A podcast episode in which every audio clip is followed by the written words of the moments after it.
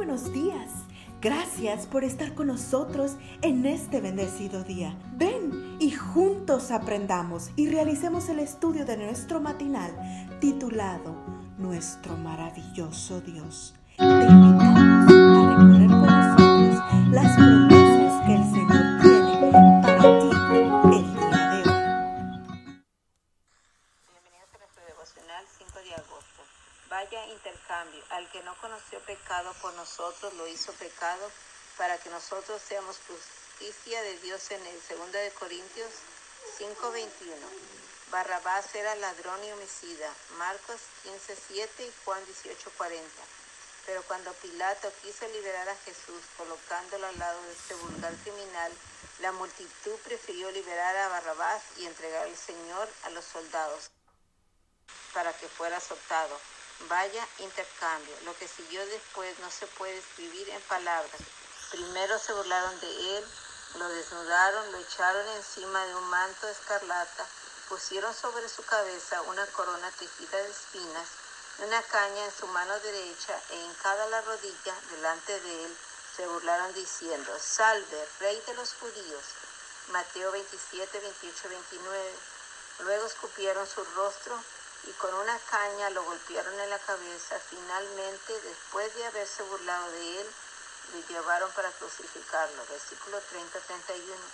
Me pregunto, ¿cómo habrá reaccionado los ángeles celestiales al contemplar la crueldad de la que fue objeto su amado general y la manera sumisa como él permitió semejante humillación? Pero lo peor estaba todavía por ocurrir, según escribió el doctor Siegfried Horn toda una autoridad arqueológica bíblica. La crucificación era en todo el mundo antiguo el modo más atroz, horrible y vergonzoso de ejecución, reservado solo para criminales, extranjeros, esclavos, fugitivos, piratas y rebeldes políticos de las naciones conquistadas. El condenado era primero flageado con un azote que consistía en cuatro o cinco bolas de plomo unidas por medio de cadenas a un mango de madera. De cada bolita salían aguijones de hierro que se incrustaban en la espalda desnuda del azotado, desgarrando así tejidos y los músculos. Después de flageado, el condenado debía transitar por las calles principales cargando su cruz. La humillación final consistía en despojarlo de sus ropas y colgarlo. ¿Por qué Jesucristo tuvo que sufrir el modo más atroz, más horrible, más vergonzoso de ejecución? Tan horrible así es el pecado que para redimirnos el ser más noble y más puro que ha caminado por esta tierra tuvo que morir como un vulgar criminal. Así de horrible es, pero si su muerte sirvió para nos mostrar la enormidad del pecado, también sirvió para demostrar lo grande y profundo que es el amor de Dios. Un amor tan grande como para el inocente fuera condenado y el culpable liberado, tal como lo indica nuestro texto de hoy.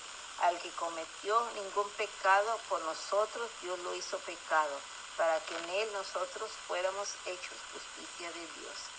Cristo fue tratado como nosotros merecemos, al fin que de nosotros pudiéramos ser tratados como Él merece. El deseo de todas las gentes, capítulo 1, página 16. Gracias Jesús porque aceptaste pasar por toda tu agonía con tal de salvarme, aunque tú eras el inocente y yo el culpable. Feliz día.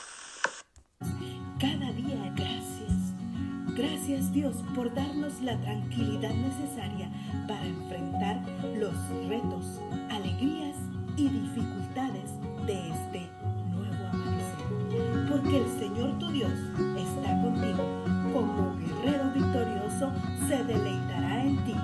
Con gozo te renovará cada día con su amor. Te esperamos el día de mañana para continuar con